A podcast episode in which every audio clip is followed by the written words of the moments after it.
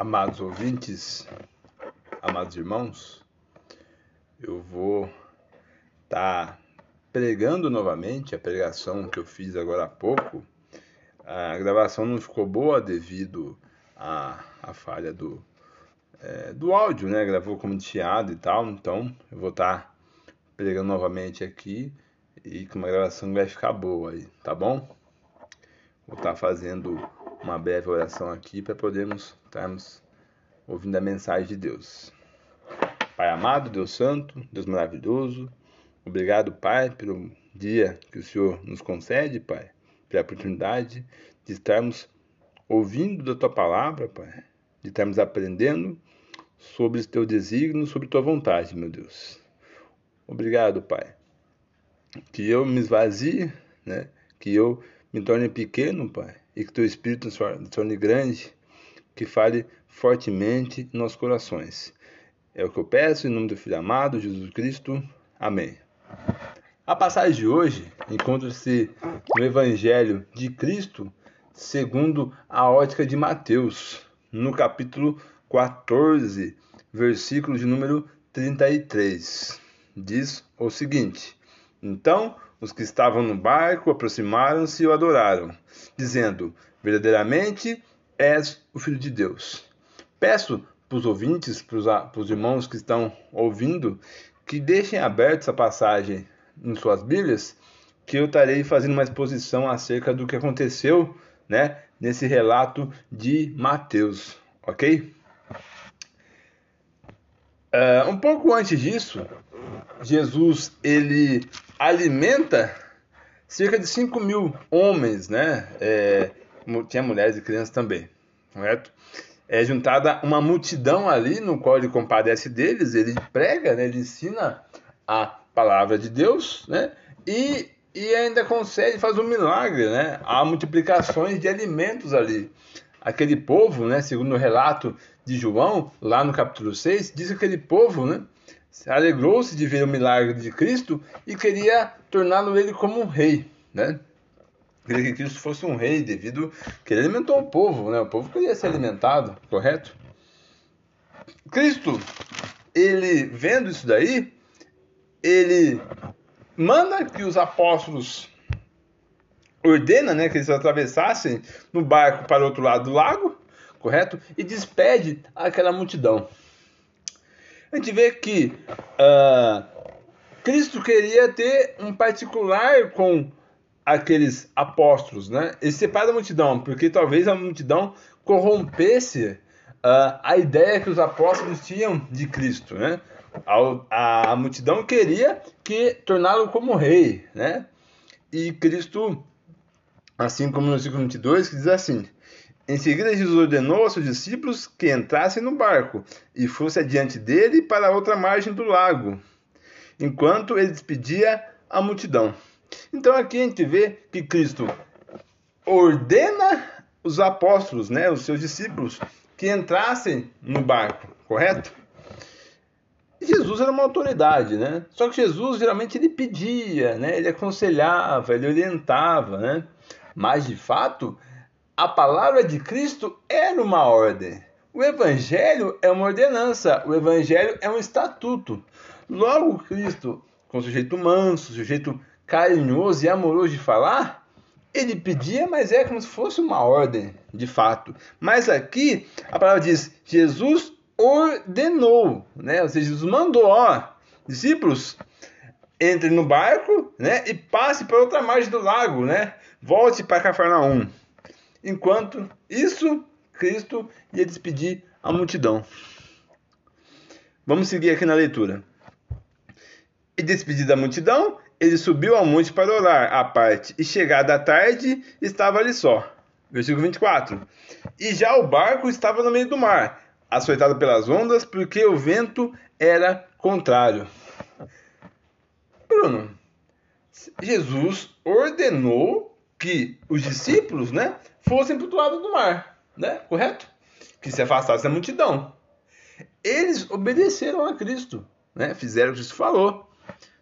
E você vem falar para mim que eles estavam com o barco no meio daquele mar, né? Daquele mar da Galileia, né? também conhecido como Mar da Vida, é, e foi açoitado por ondas, por turbulência, o vento era contrário. Poxa, Bruno, Jesus ordenou que eles fossem para aquele meio daquele lago, né? Daquele mar, para padecer, para que o vento contrário, que sejam açoitados pelas ondas. Amados, o fato de você obedecer a Cristo, você fazer a vontade de Deus, não quer dizer que você não vai passar por prova. Não quer dizer que você não vai encontrar dificuldade. Creio eu, pelo contrário, né? Você fazendo a vontade de Cristo vai encontrar dificuldade. De fato, vai. Vai encontrar perseguição. Vai encontrar pessoas dizendo que não é esse caminho. Vai encontrar, de fato. Vamos seguir aqui. Mas a quarta vigília da noite, Jesus foi ter com eles, andando por sobre o mar.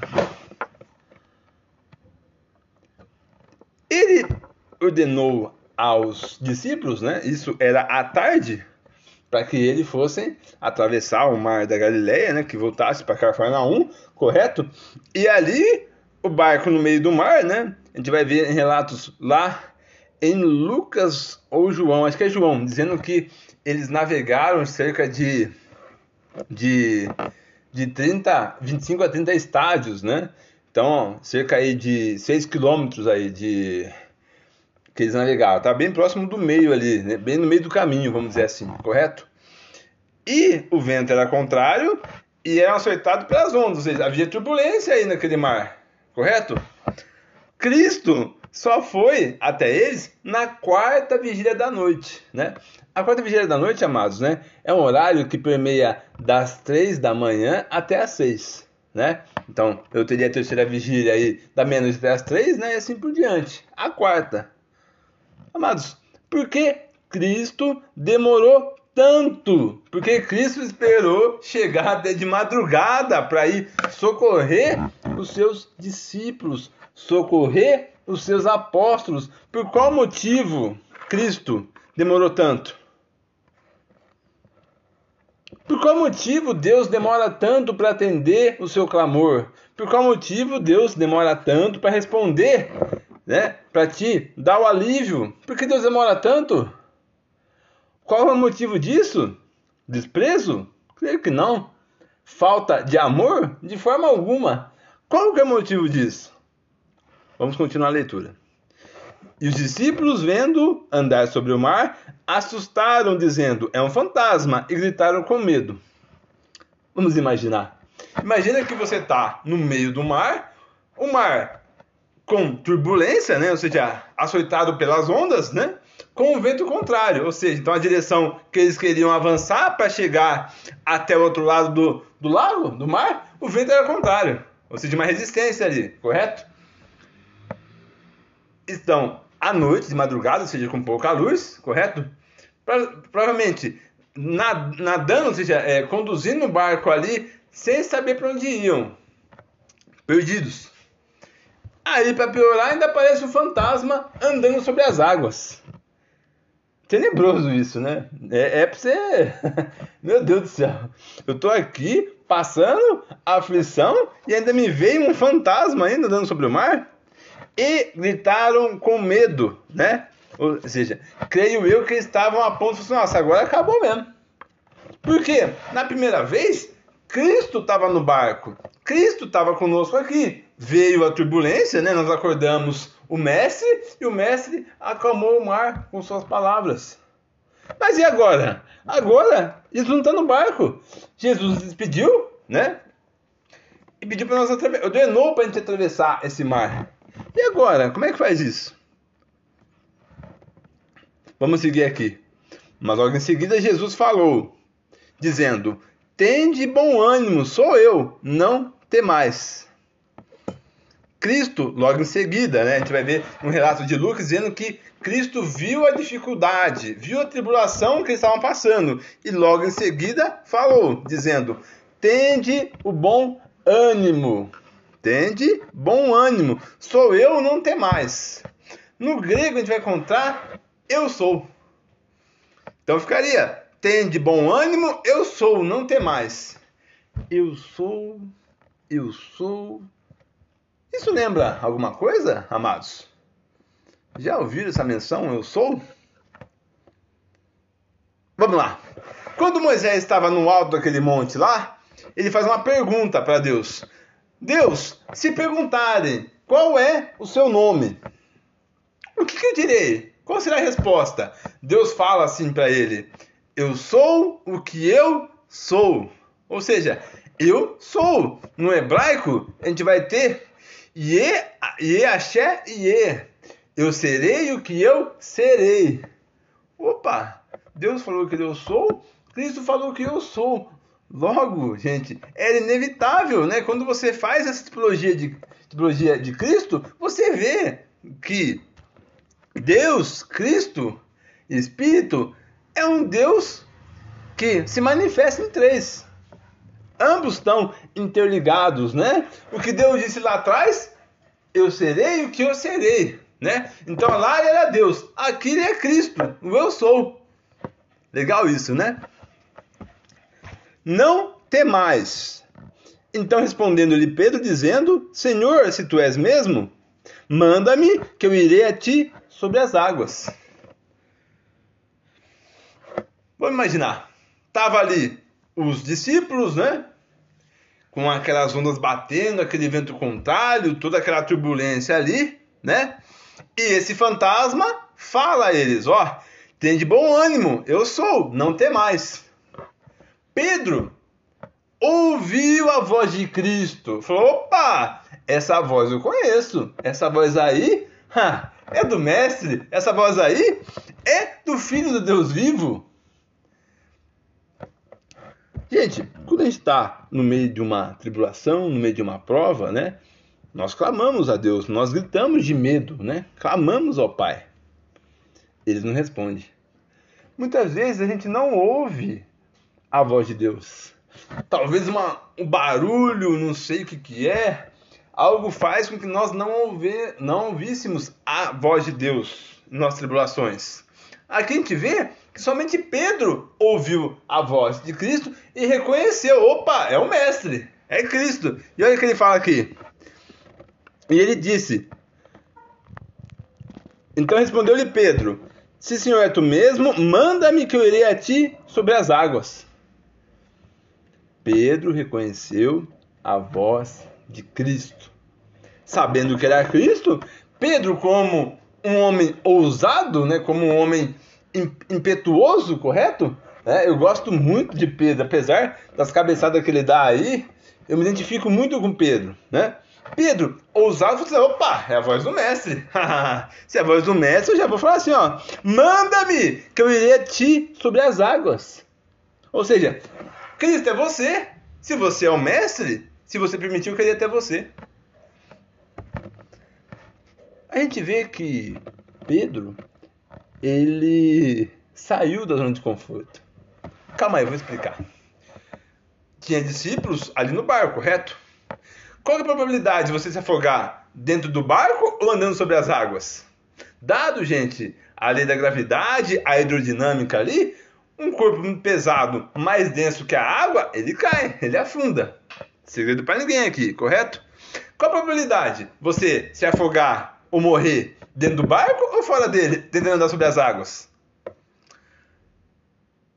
Aqueles homens que ficaram no barco não quiseram sair da sua zona de conforto. Mas Pedro usado saiu. Saiu junto com ele falou: Não, eu vou até você. Correto? E disse ele: Vem. E descendo Pedro do barco, andou sobre as águas e foi ter com Jesus. Versículo 30. Mas, sentindo o vento forte, teve medo, e começando a ir para o fundo, gritou, dizendo: Senhor, salva-me!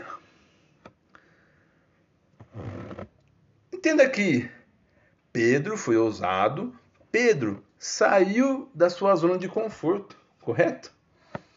Começou a caminhar em direção a Cristo. Só que, sentindo o vento forte, teve medo e começando a ir para o fundo, gritou dizendo: Senhor, salva-me. Pedro foi ousado. Pedro saiu da zona de conforto. Até aí, nota 10. Só que faltou o que para Pedro?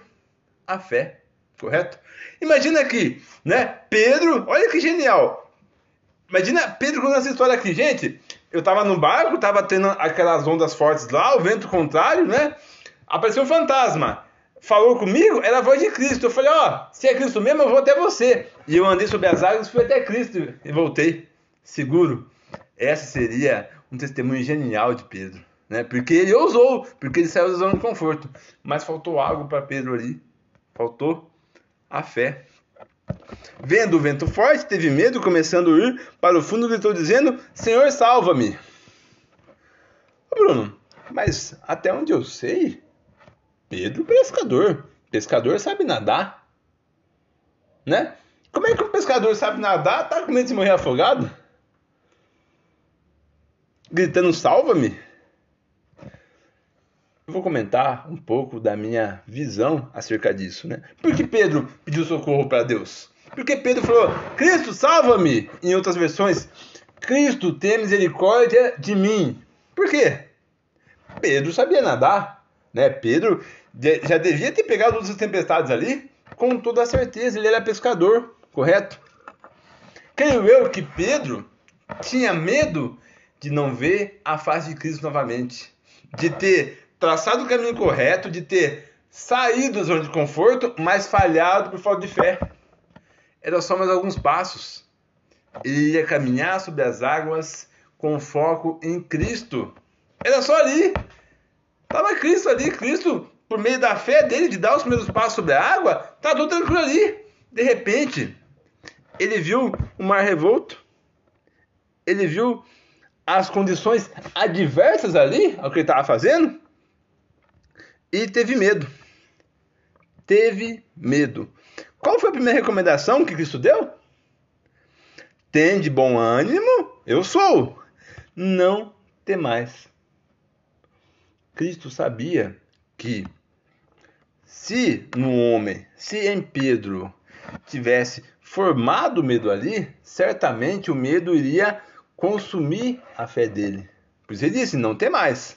Correto? A gente vê que a forma com que Cristo disciplina, Cristo ensina, corrige esses discípulos foi diferente da primeira vez. A primeira vez, primeiro Cristo acalmou o mar e depois admoestou aqueles homens. Agora, Cristo fala o que primeiro? Tem de bom ânimo, eu sou, não tema. Você vê que Cristo primeiro, ele quer acalmar o coração do homem e depois resolver a situação dele. Muitas vezes na sua vida, irmãos, né? Às vezes Deus vai resolver o que te aflige, às vezes Deus quer que você resolva no seu coração, para que depois ele resolva o que está te afligindo. Ô Bruno, mas como vai ser isso? Em qual provação vai ser assim, né? De Cristo primeiro resolver depois me ensinar? E qual vai ser que ele vai me ensinar primeiro e depois resolver? Não sei. A resposta eu não sei. Eu sei que de fato a gente vê essas duas formas que Cristo disciplinou aqueles homens, correto?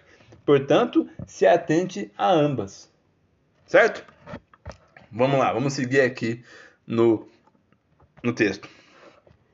E Jesus, estendendo a mão, segurou e disse: Homem de pouca fé, por que duvidaste? A gente vê que Pedro clama: Senhor, salva-me. Né? Esse foi uma oração que Pedro fez. Imagina que Pedro estava ali afundando, né? É, pelo jeito, tamanho medo que ele tinha, né? Ele conhecia a situação, ele tinha domínio sobre ela, correto? Muitas vezes, gente, fala assim: ah, não, Bruno, desemprego aí eu já passei, já sei como é que é, né? Isso não me abala mais, não. Se sua fé não tiver focada em Cristo na cruz, vai te abalar. Não, Bruno, mas briga lá em casa lá com a minha esposa, eu tenho, isso é normal. Ixi, ó, levo numa boa. Se sua fé não tiver o foco em Cristo e na cruz, vai abalar. Né? Você vai ser abalado por isso. Pedro era pescador. Pedro estava na sua zona ali, né? Estava no seu ambiente, que era o mar, correto? Mas o medo consumiu ele. A fé dele foi pouca.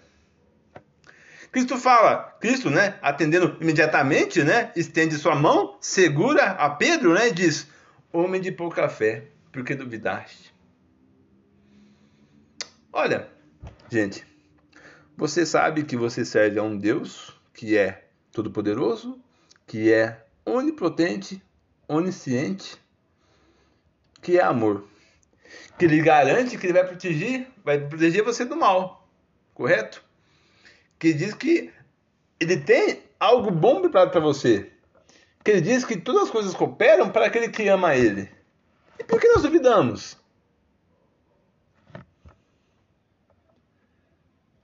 Reflita isso agora. Por que ainda duvidamos do poder de Deus? Esses homens deveriam ter a certeza, porque olha que fala lá, ó. Vamos lá. Lá no versículo 22. Em seguida, Jesus ordenou aos seus discípulos que entrassem no barco e fosse adiante para o outro mar do lago, enquanto despedia da multidão. Lá em João, a gente vai ver que é, fala que eles vão, vão se encontrar de novo com Cristo. Ou seja, Cristo comentou, né? Que, de fato, eles atravessariam aquele mar e, e Jesus encontraria com eles naquela, na, do outro lado. Eles tinham a certeza que Cristo deu. Mas faltou o quê? A fé. O que entrou no lugar? A dúvida. Amados, entenda que a tribulação, a prova, né? A gente pode comentar aí acerca da pandemia, por exemplo, aí, né? A gente vai pode correr o risco de duvidar, pode correr o risco, né, de talvez não crer naquilo que Jesus preparou para nós, de entrarmos em crise de ansiedade, em depressão, né, em rebeldia, eu não sei, né? Isso é de cada um. Nós temos ali Pedro, que saiu da zona de conforto, saiu do barco, né? Foi até Cristo, faltou fé, afundou, Cristo foi lá e ajudou temos os homens que ficaram no barco, na zona, na zona de conforto, correto? Há algum problema nisso? De forma alguma não há problema nenhum.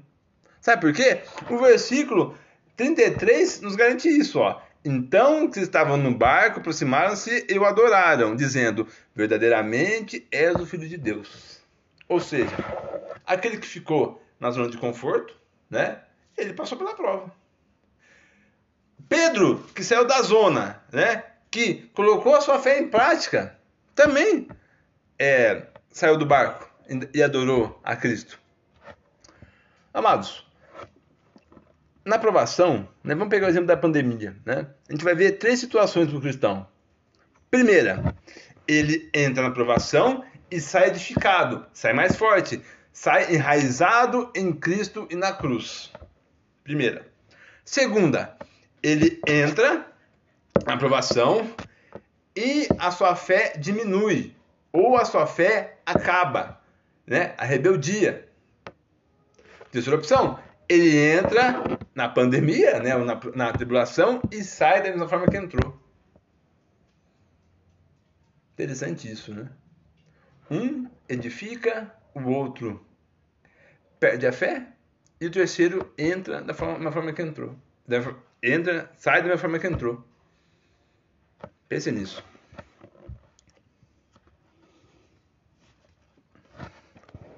E logo Jesus, estendendo a mão, segurou e disse: Homem de pouca fé, por que duvidaste?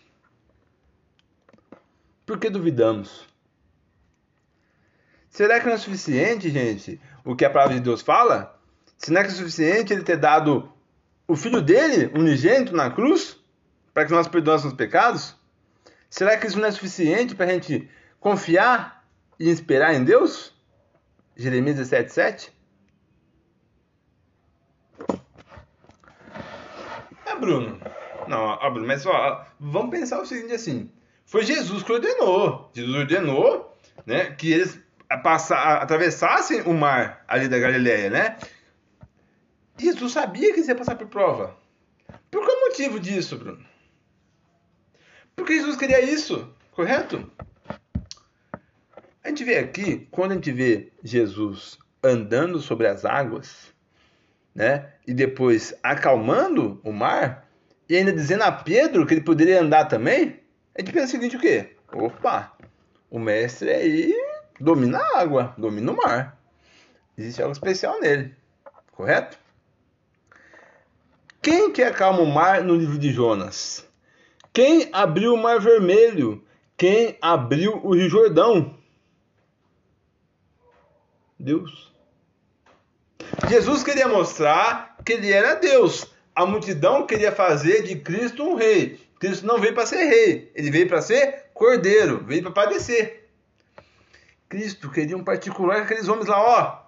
Estou mostrando a vocês que eu sou Deus, correto?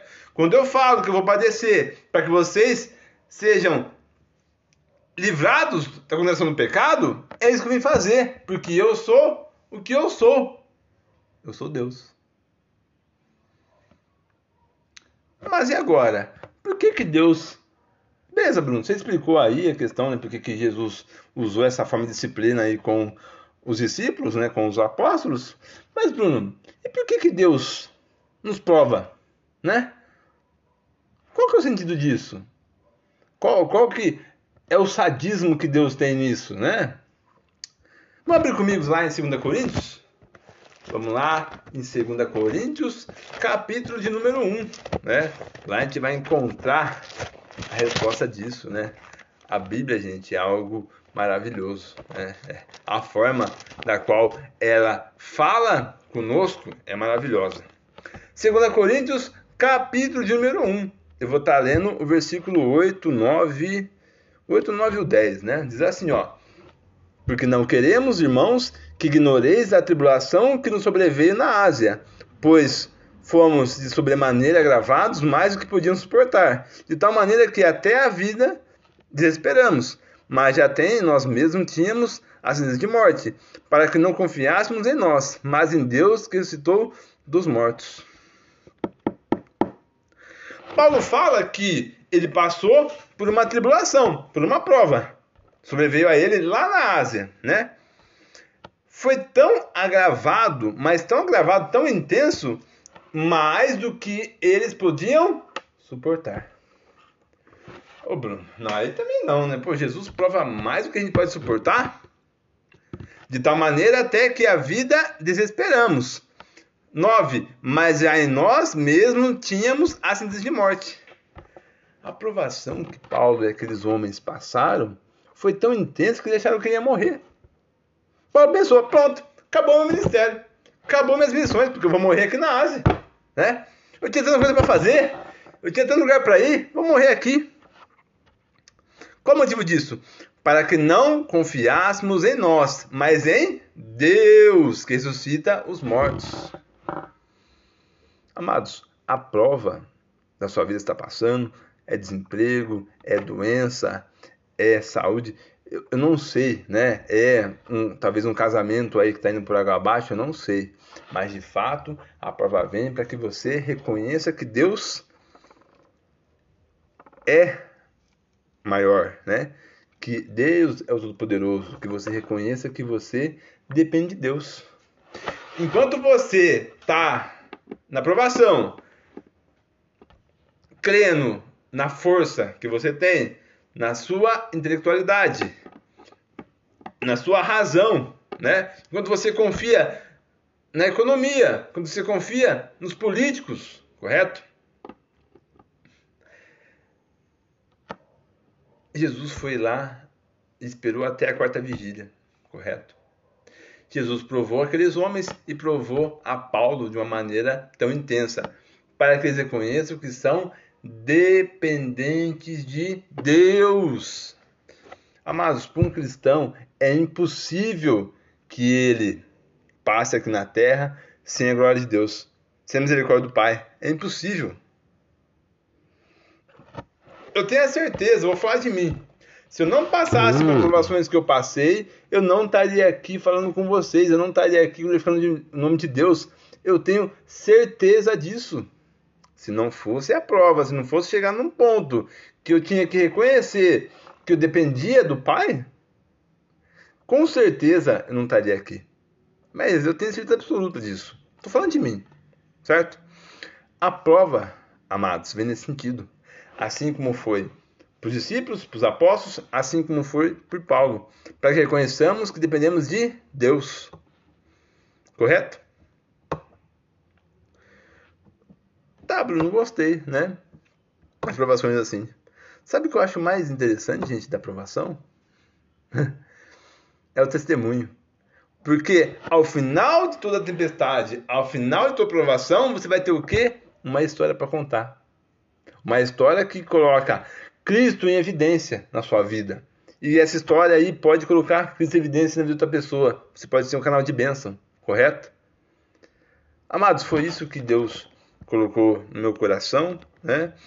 Essa pregação é uma pregação que fala muito, mas muito comigo, né? Eu não gosto de pregar essa essa mensagem aí, porque ela ela fala com o meu ser, correto? Mas eu não estou aqui para fazer a vontade do Pai. Aliás, para fazer a minha vontade, né? Eu estou aqui para fazer a vontade de Deus, correto? Espero que seja identificante, espero que vocês aprendam isso, né? Absorvam no coração de vocês que vocês coloquem em prática, tá bom? Que o nosso Deus seja glorificado por meio de nossas vidas. Amém? Forte abraço aí e que Deus nos abençoe.